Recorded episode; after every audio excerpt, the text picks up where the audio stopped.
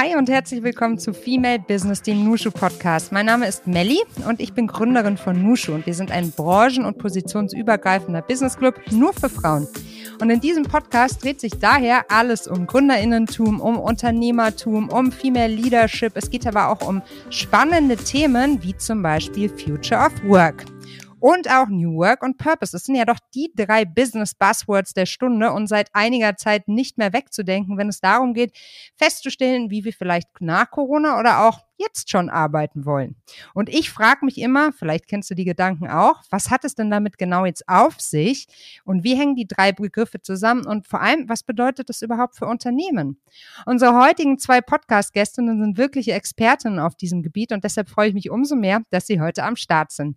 Viktoria Eming und Ann-Christine Gulke von Unilever. Victoria kümmert sich seit Oktober 2021 als Project Lead der Unilever internen Projektgruppe U-Agiles um das Thema New Work und das Büro der Zukunft am Hamburger Standort und Ann-Christine ist seit über 20 Jahren im HR-Bereich bei Unilever tätig. Seit 2014 verantwortet sie als HR Director Go-to-Market mit ihrem Team das Thema oder die Themen Change und Talent Management. Hi und herzlich willkommen. Schön, dass ihr beide da seid. Hallo Viktoria, hallo Ann-Christine. Hallo Melli. Hallo. Hallo ihr zwei. Wo erwischen wir euch gerade? Viktoria, wo bist du? Ich bin gerade zu Hause, ehrlich gesagt. Bin heute mal nicht im Büro.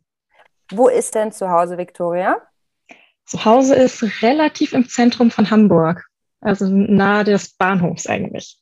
Nahe des Bahnhofs. Und Ann-Christine, wie weit bist du von Victoria Luftlinie entfernt? Luftlinie dürften das so acht Kilometer sein. Ich bin auch in Hamburg, auch in, meinem, in meiner kleinen Büroecke im Homeoffice und äh, etwas, aus, etwas weiter außerhalb. Nicht ganz so im Zentrum. So, jetzt hoffe ich, dass ihr es euch gemütlich gemacht habt für unser Gespräch und idealerweise natürlich auch einen schönen Kaffee vor euch habt. Ann-Christine, wie trinkst du denn deinen Kaffee? Mit einem Schuss Hafermilch. Und du, Viktoria? Ich muss fairerweise sagen, ich trinke gar keinen Kaffee, aber ich trinke super gerne Tee. Und da habe ich auch jede Menge Auswahl bei mir daheim. Trinkst du dann grünen Tee oder schwarzen Tee, also irgendwas mit, mit, mit Wumms drin oder so halt wirklich die ganz gesunde Variante? Wirklich tatsächlich die ganz gesunde Variante. Ich muss mir den Wumms irgendwo anders herholen. Oh, Victoria, ich bewundere dich, wenn ich das hinkriegen würde. Ich habe heute schon grünen Tee drin, ich glaube drei große Becher Kaffee. Also ich finde das toll, wenn man auch ohne auskommt. Andererseits, ähm, naja, so ein schöner Kaffee ist auch was Feines, ne?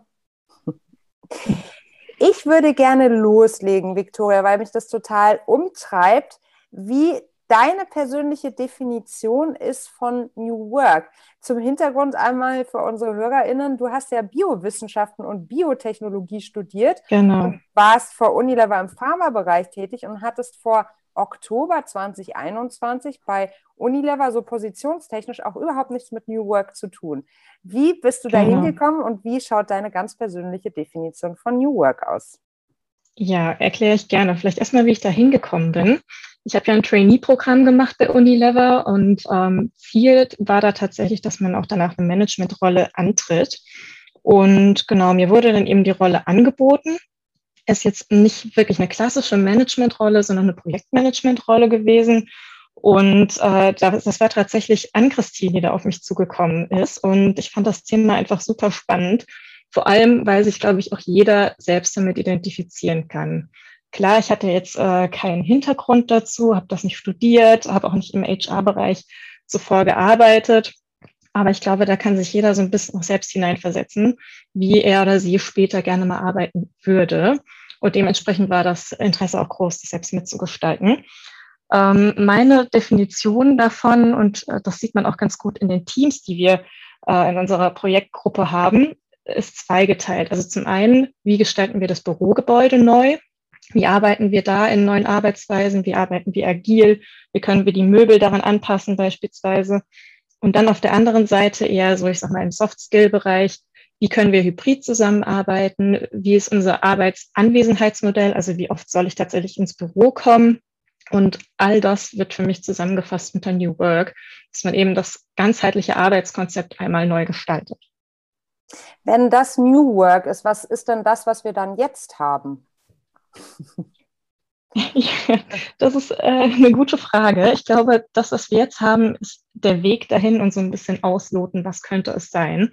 Ähm, ich glaube, wir hatten einen ganz großen Komfortzonenwechsel. Also zuerst wurden wir quasi von der normalen Büroarbeit komplett ins Homeoffice geschickt, dann wieder komplett zurück, jetzt wieder komplett ins Homeoffice. Und äh, ich glaube, was wir jetzt machen, ist so ein bisschen ausloten, wo geht die Reise denn hin? Mhm. An Christine, du hast ähm, das Thema sozusagen auf die Agenda gebracht auch und dann Victoria ins Boot geholt. Was ist deine Herangehensweise an das Thema? Äh, an New Work ganz allgemein? Mhm. Okay. Ja, ich ähm, in der Tat ist, ähm, habe ich Victoria in das ähm, Projekt, das sie jetzt auch beschrieben hat, unser U-Agile-Projekt, das sich ganz äh, intensiv mit dem Thema Office und äh, hybrides Arbeiten beschäftigt, geholt. Das ist sozusagen der eine Aspekt. Ähm, für mich ist New Work natürlich ähm, auch ganz, äh, ja, ein bisschen größer gedacht. Das Schaffen neuer Arbeitswelten. Und das ähm, tun wir bei Unilever, versuchen wir eigentlich schon sehr, sehr lange und ist ähm, tatsächlich ähm, gar nicht so new für, für uns. Also das umfasst auch Dinge wie neue Arbeitsmodelle ähm, beispielsweise, ist ähm, äh, neue Arbeitsweisen, also das ganze Thema agil. Das Thema Purpose fällt für mich da ganz stark mit runter, dass wir wirklich stärker auf die Bedürfnisse von Mitarbeitenden gucken und überlegen, wie können wir ähm, stärken, stärken, wie können wir ähm, die Fähigkeiten und das, wo ein Mitarbeiter sich hinentwickeln wollen, äh, stärker einbeziehen und in den Mittelpunkt auch unserer Personalentwicklung rücken. Ähm, aber es sind eben auch ganz klassisch ähm, ja, Dinge, die wir schon sehr lange machen, nämlich auch zu schauen, in welcher Art und Weise wollen Mitarbeitende eigentlich ähm, heute und in der Zukunft arbeiten. Stichwort Jobshare, Stichwort Teilzeit, Stichwort hybrides Arbeiten.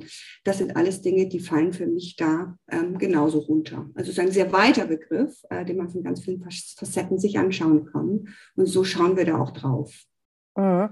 Ich habe, glaube ich, bei euch ähm, das erste Mal den Begriff gehört vor vielen Jahren von den, vom Arbeiten nach Lebensphasen. Mhm. Ähm, das fand ich auch total eindrücklich. Magst du das Konzept auch einmal äh, erläutern? Ja, also bei uns gibt es tatsächlich eine große Offenheit zu schauen, was braucht es jetzt gerade. Was meinen wir damit? Also äh, bei uns ist es eigentlich sehr normal, dass ähm, Mitarbeitende also häufig leider bei uns auch immer noch Frauen. Ich wünschte mir, es würden auch mehr Männer tun. Es tun immer mehr Männer äh, eben entscheiden äh, zu sagen, äh, ich gehe, ähm, jetzt ist das ist die Zeit der Familienplanung ähm, äh, für mich relevant ähm, und ich möchte gerne mich auch stärker hier fokussieren. Ich bin daran interessiert, eine Zeit lang in Teilzeit zu arbeiten oder auch idealerweise vielleicht in einem Jobshare zu arbeiten. Ähm, und mit großer Selbstverständlichkeit versuchen wir da Lösung zu finden, gemeinsam mit den Bereichen und den Vorgesetzten. Und dann ist es aber auch genauso normal und völlig okay zu sagen, hey, das war jetzt eine tolle Phase, jetzt möchte ich wieder einen anderen Fokus setzen und äh, ich, äh, meine Kinder sind groß, ähm, ich möchte gerne wieder in Vollzeit arbeiten. Dann schauen wir genauso nach Möglichkeiten, wie das, wie das möglich ist. Und Familie ist ja nur ein ähm, ein Element. Also es kann genauso sein, und das werden wir, glaube ich, kann Victoria vielleicht gleich nochmal was zu sagen, in der jüngeren Generation noch mehr sehen, dass auch äh, stärker eingefordert wird, Dinge ähm, möglich zu machen neben dem vielleicht Job bei Unilever. Also beispielsweise haben wir in, äh, vor kurzem einen Jobshare für einen Kollegen von uns ähm, geschaffen, eine äh, Jobshare-Möglichkeit, der studieren wollte. Oder es gibt Kollegen, die in Teilzeit gehen, weil sie nebenbei ein Start-up gründen wollen.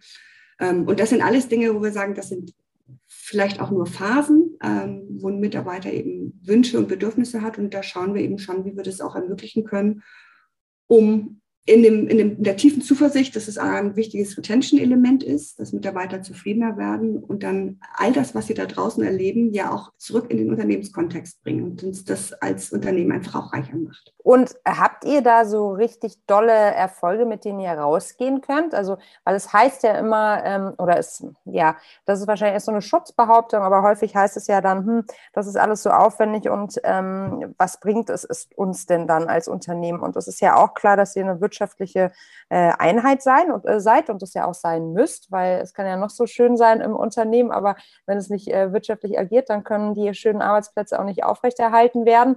Also habt ihr harte Fakten, die wirklich das unterstreichen, was du gerade sagst, im Sinne von bleiben die Mitarbeitenden auch länger?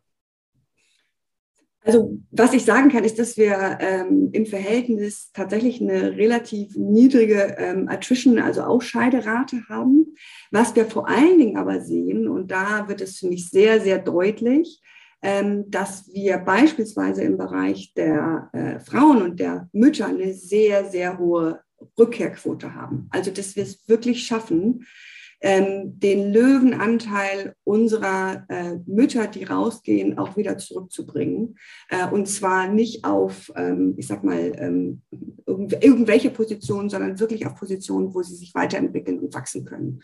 Und zwar in allen möglichen Varianten. Es gibt ähm, da Frauen, die gerne und vollen Herzens in Vollzeit zurückkommen, weil sie sagen, wir haben äh, in der Familie ein Modell geschaffen, das mir das ermöglicht und das möchte ich gerne. Und wir haben genauso die Frauen, die eben sagen, ähm, ich komme zurück in Teilzeit oder als Jobshare. Und da glaube ich, haben wir eine wahnsinnig gute Quote und kriegen auch eine extrem gute Rückmeldung, ähm, dass das etwas ist, was uns auszeichnet und was eine ganz, ganz starke Bindung ähm, verursacht. Und ich kann das tatsächlich auch aus eigener Erfahrung, ich arbeite ja selber auch in einem Jobshare seit vielen Jahren, nur zu 100 Prozent bestätigen. Das, unter, das Lindever mir das ermöglicht hat und immer noch ermöglicht, ist für mich ähm, ein Grund, warum ich immer noch vollen Herzens ähm, auch hier bin. Einer der Gründe, nicht der einzige.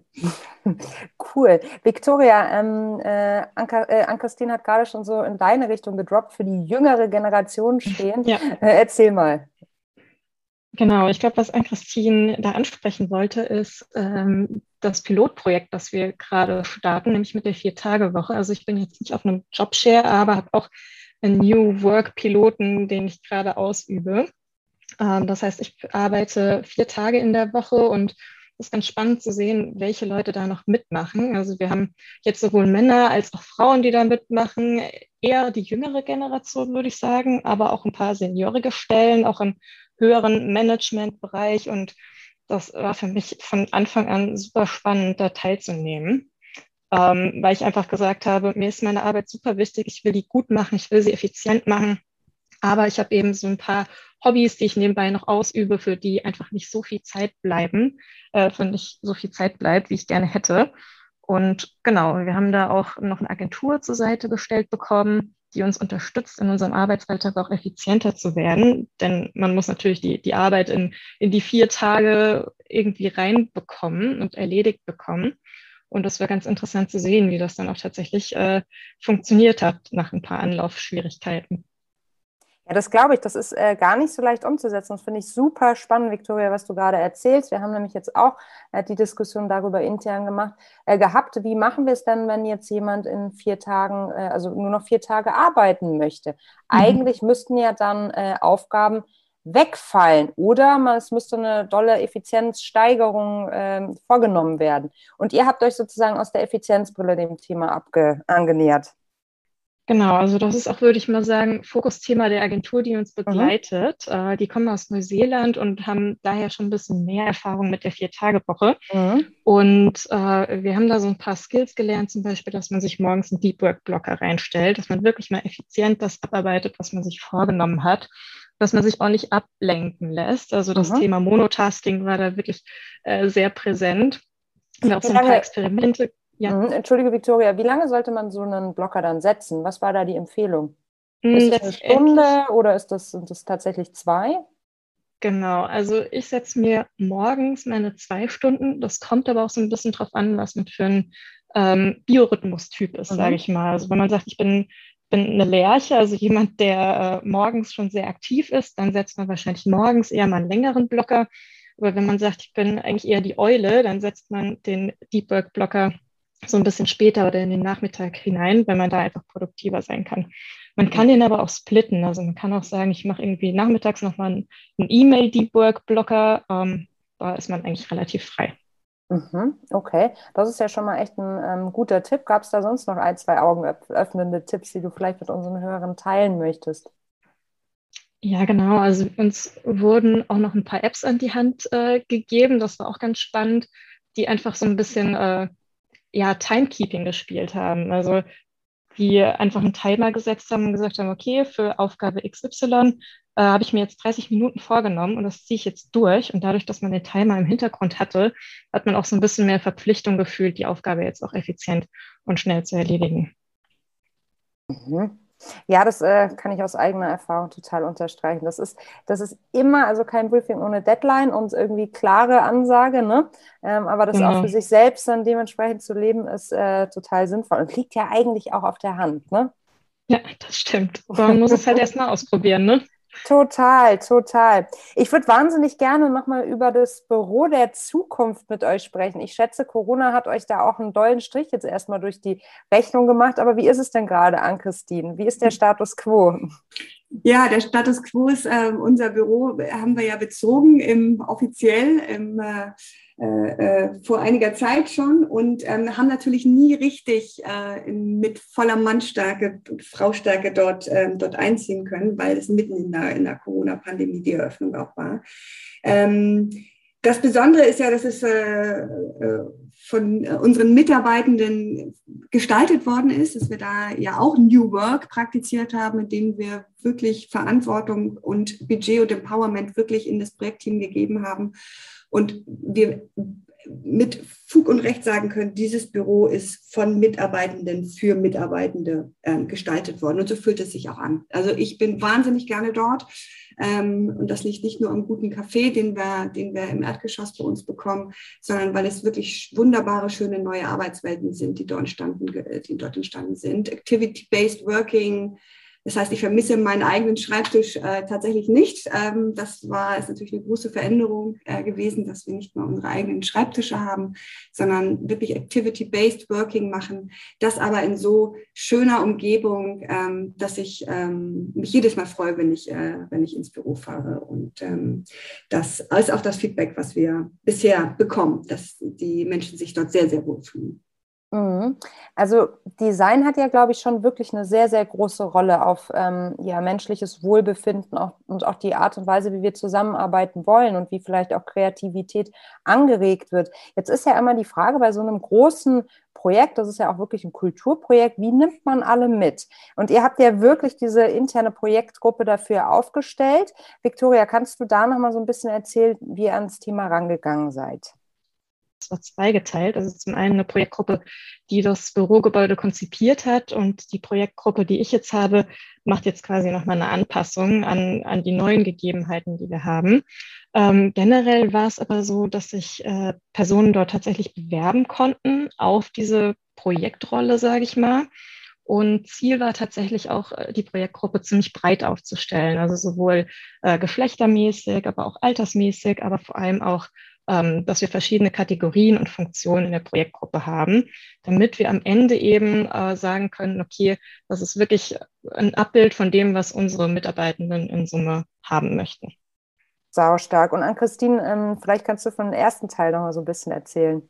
Ja, also das ähm, war tatsächlich auch, wir haben jetzt im zweiten Teil ähm, dieses Erfolgskonzept äh, fortgeführt ähm, und haben eben auch dieses zweite Projektteam oder die zweite Projektiteration ähm, in dem Wege ähm, äh, sozusagen gestafft und haben die Mitarbeiter dafür gewonnen. Ist auch ein Teil äh, der Mitarbeiterinnen und Mitarbeiter, die schon in Projektphase 1 dabei waren, ist uns treu geblieben, was uns sehr gefreut hat.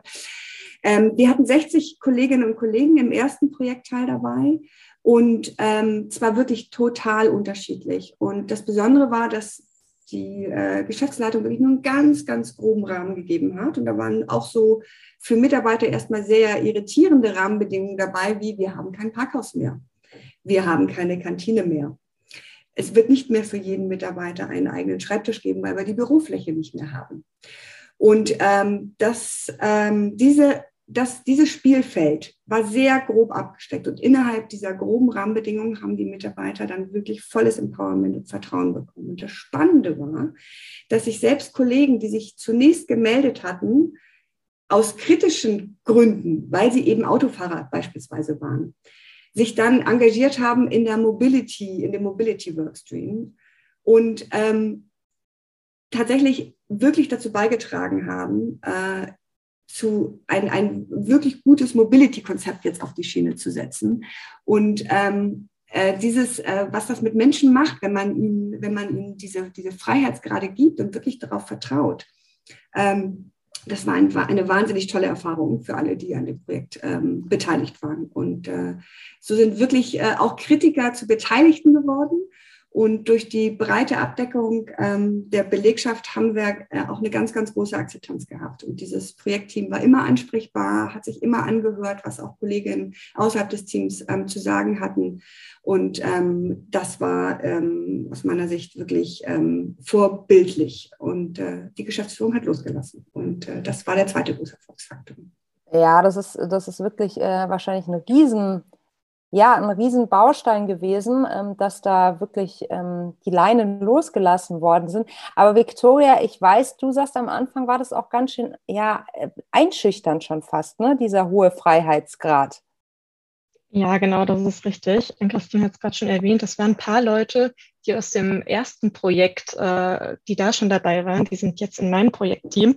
Und die hatten das schon viel mehr verinnerlicht als ich, würde ich mal sagen. Also ich war relativ neu ja dabei, auf dem Thema auch und gerade fertig mit dem Trainee-Programm und kannte ehrlich gesagt diese Freiheit noch gar nicht so wirklich. Ähm, musste mich dann auch relativ schnell zurücknehmen und, und auch verstehen, dass es meine Aufgabe ist, das Team ja mehr oder weniger zu ermutigen und zu enablen, da wirklich frei zu agieren und auch immer wieder zu sagen, nee, wir sind dann nicht, nicht am Ende. Die Gruppe, die dann vor die Geschäftsführung tritt und sagt, bitte, bitte dürfen wir das machen, sondern nein, wir dürfen das erarbeiten, konzipieren und uns überlegen, was wir eben gestalten wollen. Und dann schlagen wir das vor holen uns einfach nochmal Feedback, aber letztendlich dürfen wir innerhalb der Rahmenbedingungen dann auch entscheiden und durchführen.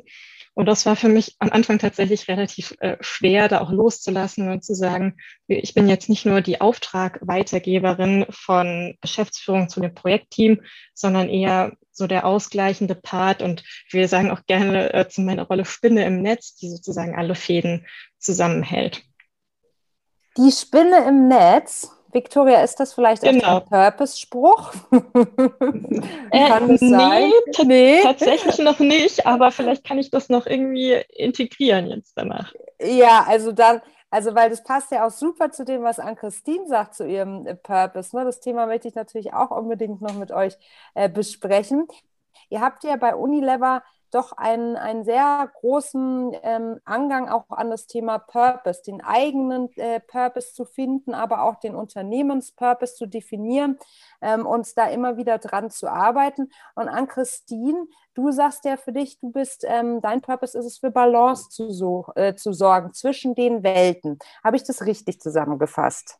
Ja, das ist in der Tat, also er, lautet, er lautet ähm, Enjoying the Elements and Creating Balance auf Englisch. Ähm, und äh, da sind in der Tat so zwei Elemente drin. Das eine ist ähm, vielfältige ja, Vielfältigkeit und verschiedene Perspektiven sehen und einbringen, um dann ähm, auch äh, zu, ähm, ja, zu ausbalancierten Entscheidungen zu kommen, um zu vermitteln oder auch ähm, Individuen im Finden der eigenen Balance zu unterstützen. Und das liegt auch in meiner, auch in meiner Jugend ähm, zum Teil begründet, in meiner Familiengeschichte, dass dieses Thema Balance für mich so eine zentrale Bedeutung hat und ich da ja für mich etwas gefunden habe, ähm, was meiner Persönlichkeit sehr gut entspricht und wo ich auch glaube, und das ist auch das, was mir zurückgemeldet wird, ähm, wirklich auch Mehrwert und Impact ähm, haben kann äh, und wirksam werden kann. Das äh, ist das wahnsinnig Schöne, wenn man diesen Purpose einmal für sich gefunden hat, dann spürt man diese Wirksamkeit ähm, und das hilft sehr, um die eigenen, um den eigenen Kompass auch immer wieder auszurichten und zu sagen, wo gehe ich rein, wo will ich wirksam werden, wo kann ich auch wirklich gut beitragen, ähm, egal auch in welchem Kontext man sich bewegt. Das ist das Schöne. Mhm. Victoria, was ist dein Purpose? Ja, mein Purpose, äh, auch auf Englisch, weil unser Workshop eben auch auf Englisch stattfand, ähm, ist Exploring Our Universes with Creativity and Kindness. Und ich erkläre auch gerne ein bisschen, was dahinter steckt. Ähm, Exploring kommt so ein bisschen, glaube ich, von, von meiner naturwissenschaftlichen äh, Vergangenheit, sage ich mal, dass ich einfach gerne Dinge entdecke und Neues mag. Das, das treibt mich auf jeden Fall an. Und with Creativity and Kindness ist so ein bisschen die Art und Weise, wie ich das mache. Äh, Creativity kommt so ein bisschen teilweise in den Naturwissenschaften zu kurz, aber da würde ich sagen, das ist definitiv was, was mich umtreibt und was ich in meiner Freizeit auch gerne ähm, mache, gestalten.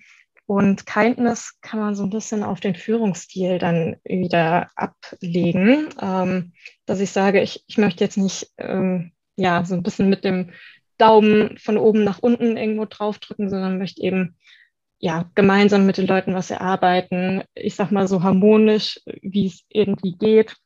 Und ich glaube, das passt auch ganz gut zu dem Projekt. Also äh, da exploren wir natürlich auch neue Arbeitswelten, wo vorher noch keiner war. Und ich glaube, Creativity kann da auch nicht schaden. Jetzt wäre ja die große Frage, wie New Work und der eigene Purpose zusammenhängen. An Christine, magst du uns da mal einen Einblick geben? Ja, ich glaube, also ich glaube, da äh, kann man sagen, für mich ist alleine das Purpose-basierte Arbeiten schon ähm, ein, ein Teil von neuen Arbeitswelten und, Sinn, und sinnhaftem Arbeiten. Und das ist für mich auch ein ganz zentraler Bestandteil von New Work, dass wir auch gucken, welchen Sinn können wir unserer Arbeit geben und wie können wir dem, äh, wie können wir dem auch näher kommen. Insofern hat das für mich einen unmittelbaren Bezug ähm, auch wenn es ehrlich gesagt ähm, für mich äh, eigentlich unabhängig von New Work ein erstrebenswertes äh, Ziel äh, wäre, auch ohne diesen Begriff. Ne? Aber ähm, ja, den Sinn in der eigenen Arbeit zu finden, ähm, ist, glaube ich, ein ganz zentrales Element, ähm, was ich in beidem äh, in dem Purpose natürlich ist jetzt sozusagen das zentrale Element, aber auch äh, ein ganz wichtiger, gewichtiger Bestandteil von, von New Work. Welche Purpose-Ebenen gibt es denn dabei zu unterscheiden? Ich kann mir vorstellen, dass die auf Company-Level äh, stattfinden, auf Brand, vielleicht auch Team. Ich weiß es nicht. Und die Frage dann, die anschließende, wie ähm, wirken die Purpose-Ebenen aufeinander ein an Christine?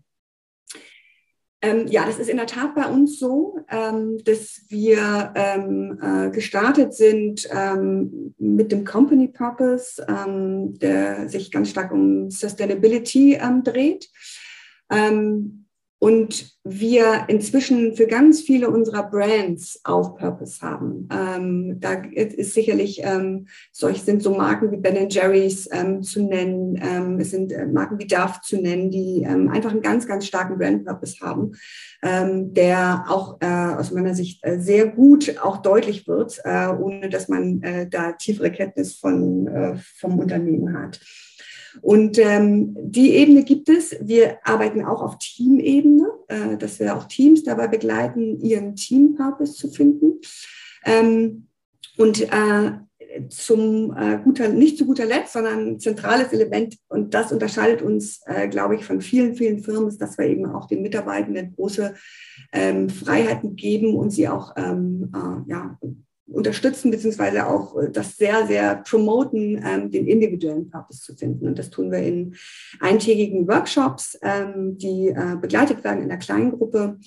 Äh, und die sind natürlich äh, miteinander verwoben. Äh, das heißt, in dem Moment, wo man seinen Purpose für sich gefunden hat, ähm, liegt auch die Aufgabe vor einem zu gucken, wie kann man dem gerecht werden. Und ich bin zum einen überzeugt, dass der Purpose ähm, in ganz vielen Kontexten ein, eingebracht werden kann. Also dass es nicht unbedingt immer darum geht, sofort einen neuen Job ähm, äh, zu bekommen oder, ähm, oder auch und das haben wir natürlich auch, sich gleich äh, äh, außerhalb des Unternehmens zu, äh, wegzubewerben. Das kann im Einzelfall mal notwendig werden, sag ich mal, einfach weil jemand merkt, ich, ich äh, habe tatsächlich so einen starken Purpose, den kann ich hier nicht vernünftig einbringen. Die Realität zeigt aber, dass sehr, sehr viele unserer Mit Mitarbeitenden das ähm, einfach miteinander tatsächlich miteinander verweben und überlegen, wie können sie ihre Jobrealität gestalten im Hier und Jetzt, damit dieser Purpose mehr Raum bekommt. Ähm, und ähm, dort auch sehr intensiv mit ihren, mit ihren Line-Managern ins Gespräch gehen. Das heißt, die, äh, die ähm, das Besprechen des Purposes und wie kann man ihn stärker zum Leben erwecken, ist äh, auch zentraler Bestandteil unserer Personalentwicklungsgespräche. Das heißt, Vorgesetzte und Mitarbeiter sind da im regen Austausch. Und das ähm, macht diese Gespräche sehr reich und ist auch ein toller Ansatzpunkt, ähm, jenseits von klassischen Skills und Kompetencies auch darüber zu sprechen, äh, was jemand wirklich bewegt und wo er auch Energie herbekommt. Und das versuchen wir dann eben ähm, auch ähm, ja, zu unterstützen, dass es da diesen Raum dann gibt. Mhm. Ich kann mir vorstellen, dass dieses ganze Thema ja auch sehr, sehr, sehr persönlich ist. Und deshalb würde mich interessieren, ob das am Anfang auf ähm, Zustimmung gestoßen ist, das ganze Thema, als ihr gesagt habt, wir widmen uns diesem ja doch wirklich persönlichen Angang von Sinnerfüllung, wie möchte ich leben, wie möchte ich arbeiten. Sind da alle direkt offen für gewesen an Christine? Also zum einen ist zu sagen, es ist ein ganz freiwilliger Weg. Es ist ein Angebot, das wir allen machen. Ähm, aber jeder entscheidet für sich, ob er dieses Angebot annimmt. Und äh, zu Anfang haben wir natürlich auch ähm, äh, auf Multiplikatoren gesetzt, ähm, die gesagt haben, es war eine ganz, ganz tolle Reise und Erfahrung, das geteilt haben und immer mehr Kollegen ermutigt haben, äh, sich dem zu öffnen. Denn ähm, unsere Erfahrung ist schon, man muss sich auf diese Reise begeben wollen und man muss auch sich öffnen mögen bis zu einem gewissen Grad. Ähm, es ist immer noch Unternehmenskontext, das ist sehr klar. Und jeder zieht auch seine eigenen Grenzen, ähm, was er mit Kollegen, denn es sind ja Kollegen in dem Moment teilen möchte und was nicht. Wir achten in der Gruppenzusammensetzung sehr darauf, dass es zum Beispiel nicht Mitarbeiter und Vorgesetzte, Vorgesetzte in einer Gruppe unbedingt sind ähm, und dass die Arbeitsbeziehung nicht zu nah ist. Das versuchen wir bei der Gruppeneinteilung ähm, so gut es geht zu berücksichtigen und jeder darf auch zu Beginn des Workshops äußern, wenn er da Bauchschmerzen hat, dann passen wir die Gruppen an und dann ist unsere Erfahrung, dass es sehr schnell gelingt, auch durch sensibles Coaching, ähm, dass die äh, Menschen sich öffnen. Und dann wird es sehr machtvoll und sehr, sehr wirksam, ähm, um, äh, weil die Kraft kommt aus der Gruppe und aus der gegenseitigen Resonanz. Es wird dann wahrscheinlich auch ganz schnell ganz viel Tiefe haben, so ein, so ein, so ein Workshop, ne? Erstaunlich viel Tiefe. Mhm. Und wir sind ja dann vor einiger, vor einiger Zeit dann auch virtuell, auf virtuell umgestiegen, mussten es ja, hatten kurzzeitig überlegt, ob wir die Workshops aussetzen und haben dann gesagt, wir probieren es und haben festgestellt, dass das sogar ganz hervorragend funktioniert, denn dieser geschützte, das geschützte, der geschützte Raum des eigenen Wohnzimmers oder ähm, des eigenen Zuhauses ähm, offensichtlich dazu beigetragen hat, dass Leute sich tatsächlich gut öffnen können ähm, und zum Teil auch die Rückmeldung sogar war besser, als wenn sie in dem äh, im Büro gewesen wären. Das heißt, auch seit einiger Zeit machen wir das eben sehr, sehr erfolgreich auch ähm, virtuell. Das ist ja wirklich ein super spannendes Feedback. Also die Leute fühlen sich tatsächlich, ja, also es macht ja total Sinn, ne? Du fühlst dich cozy, du fühlst dich zu Hause, du bist mhm. in deiner Comfortzone, aber dass es dann trotzdem möglich ist, weil es ist ja immer wieder dieses, ähm, es heißt ja immer wieder so, ja, wir freuen uns äh, darüber, wenn es dann wieder live losgeht. Das impliziert ja aber gleichzeitig, dass das, was wir jetzt gerade tun, das Digitale eigentlich nicht Existenz ist in der realen Welt. Und das, was du gerade sagst, unterstreicht ja genau das Gegenteil. Ne? Also, dass da eine noch größere Tiefe möglich ist durch die digitale Distanz? Also in der Tat, wir haben uns das auch gefragt. Zum einen ist, glaube ich, wirklich die häusliche Umgebung. Ähm, das ist tatsächlich etwas, äh, ne, wir und wir, die, wir bitten die Leute, dass sie sich einen Tee holen.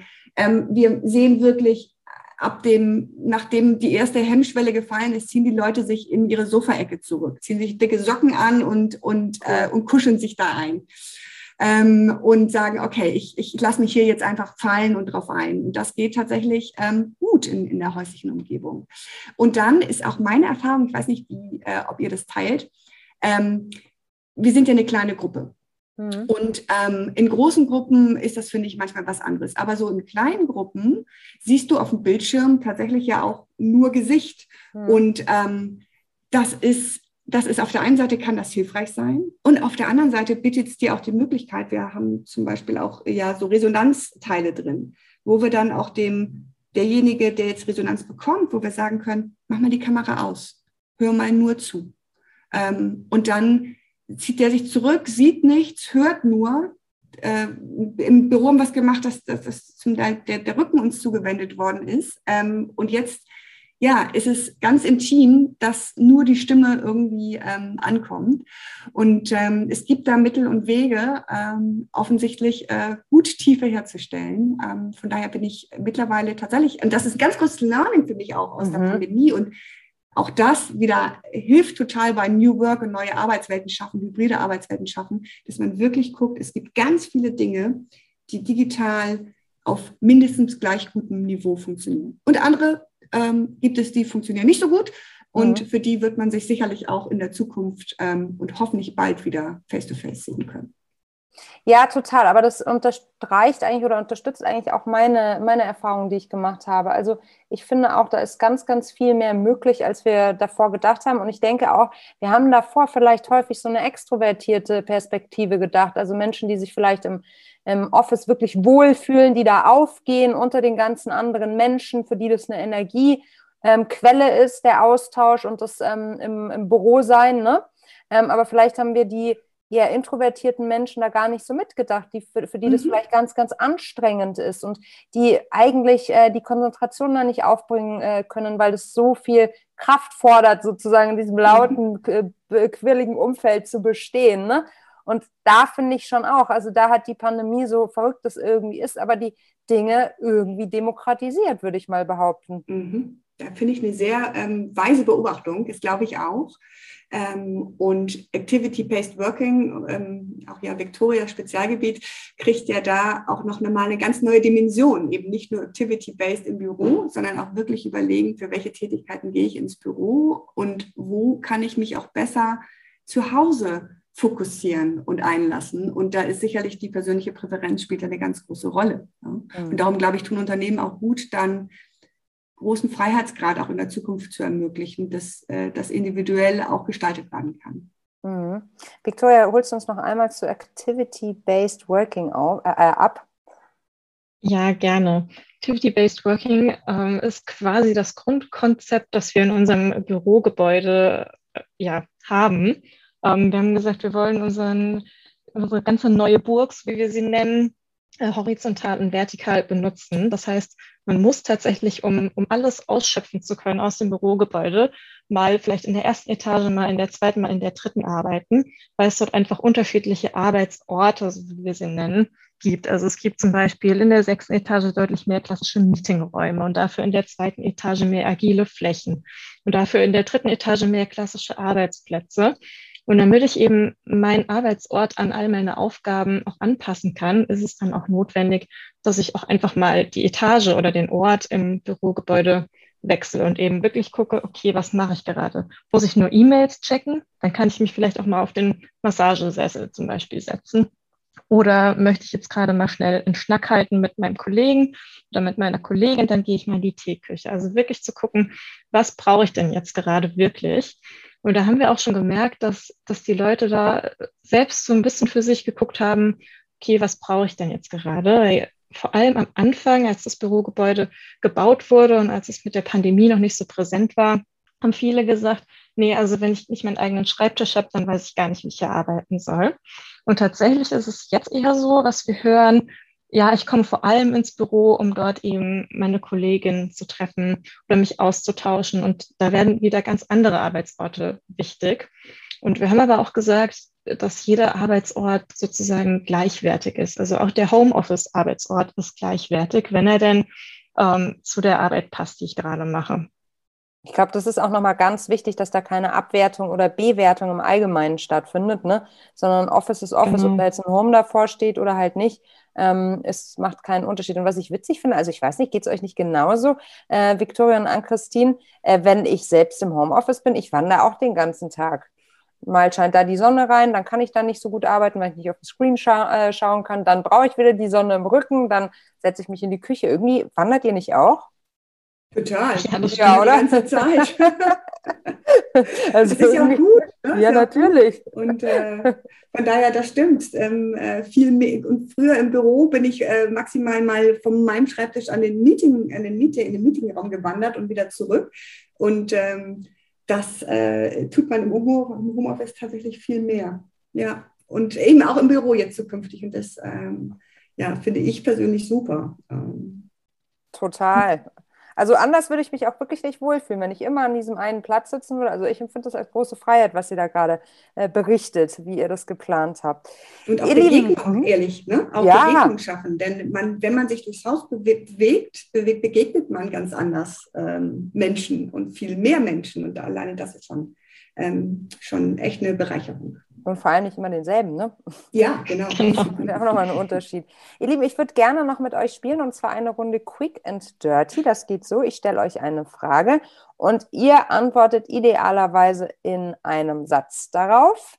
Und ich würde sagen, wir fangen immer mit Ann-Christine an und danach kommt Victoria an die Reihe. Wie klingt das für euch? Klingt gut. Baut sich maximaler Druck auf, jetzt schon?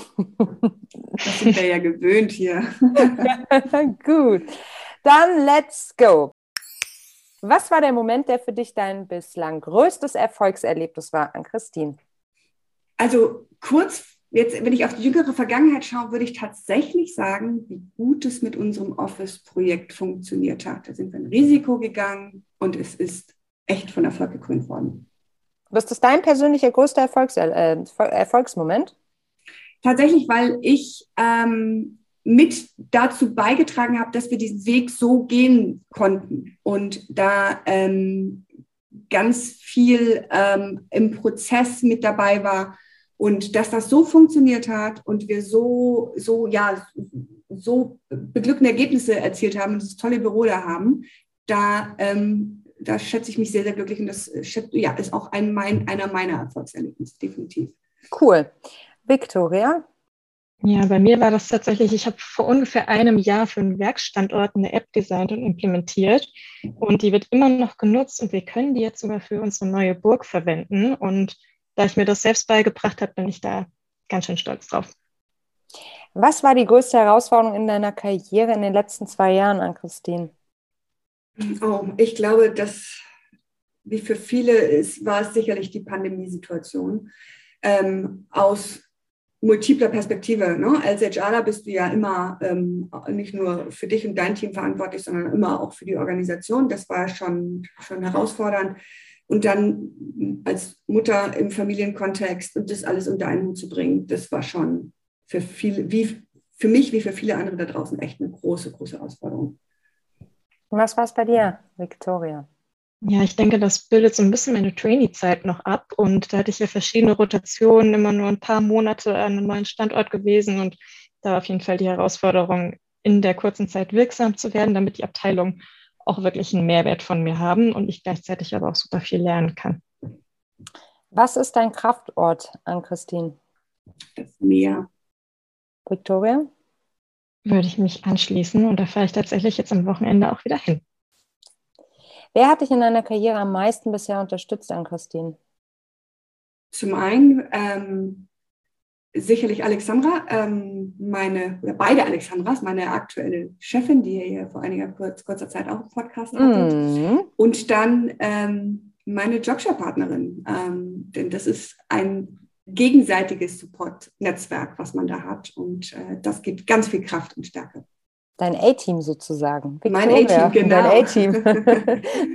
Victoria, wer war es bei dir oder ist es bei dir? Ich muss gerade mal überlegen. Ich glaube, ich würde es ein bisschen andersrum drehen. Ich hatte noch nie jemanden, der mich nicht unterstützt hat oder mir irgendwie Steine in den Weg gelegt hat. Also mein Partner, meine Familie, meine Mentoren standen immer hinter mir und ich glaube, das ist super wertvoll.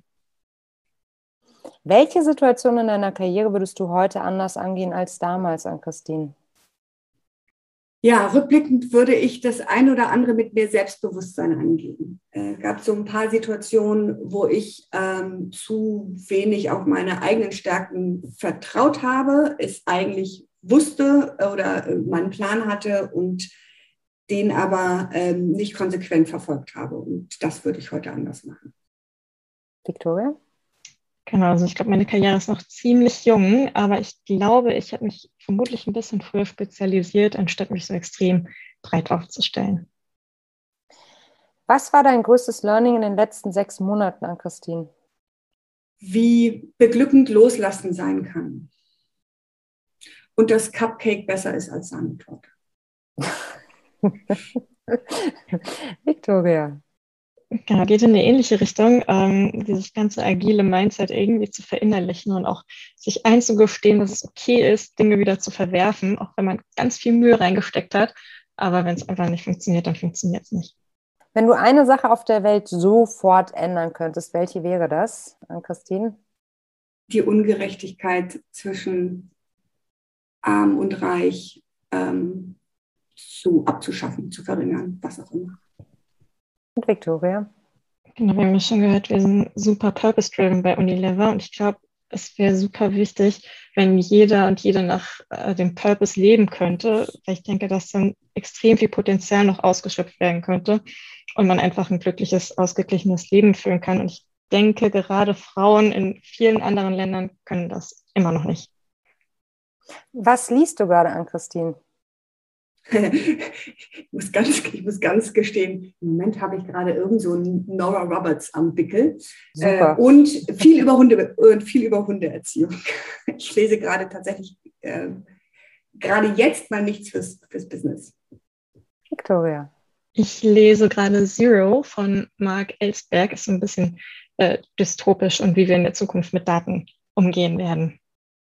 Wie ist deine Definition von Feminismus und bist du Feministin, Ann-Christine? Ja, Feminismus ist für mich ähm, Gleichberechtigung ähm, zwischen Mann und Frau, nicht nur im Job, sondern auch in der Familie. Stichwort Adventskalender Gleichberechtigung. Und äh, ja, in diesem Kontext sehe ich mich absolut als Feministin. Wie ist deine Definition, Victoria? Hm, ich glaube, eine Feministin oder ein Feminist ist eine Person, die sich dafür einsetzt, dass Frauen und Männer gleichberechtigt sind. Und ich denke, das Endziel der ganzen Aktivität ist, dass es den Begriff Feminismus gar nicht mehr geben muss, weil es einfach gar keinen Unterschied mehr in den Chancen und Möglichkeiten zwischen Männern und Frauen gibt. Und ich würde sagen, ich bin so ein bisschen Feministin im Hintergrund. Ich äh, artikuliere das jetzt nicht aktiv, aber ich glaube, dadurch, dass ich in Naturwissenschaft und in der Supply Chain aktiv bin und gezeigt habe, dass wir hier als Frauen auch super viel Power und Leistung bringen können, habe ich sozusagen eine Hintergrund-Feministin-Rolle. Herzlichen Dank für eure Zeit. Das hat Spaß gemacht. Wir sind durch ganz viele Themen gepinkt, aber trotzdem ist irgendwie alles miteinander verwoben. Ja, das stimmt. Vielen, Dank. Vielen Dank. Alles New Work eben.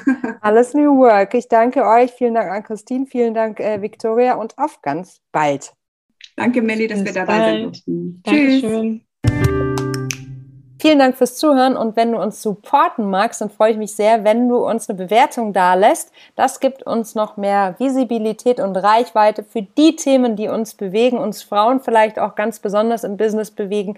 Das wird uns sehr freuen. Lass uns eine Bewertung da oder ein Abo oder am besten beides. Dann hören wir uns schon bald wieder, nämlich nächste Woche immer am Montag. Tschüssi!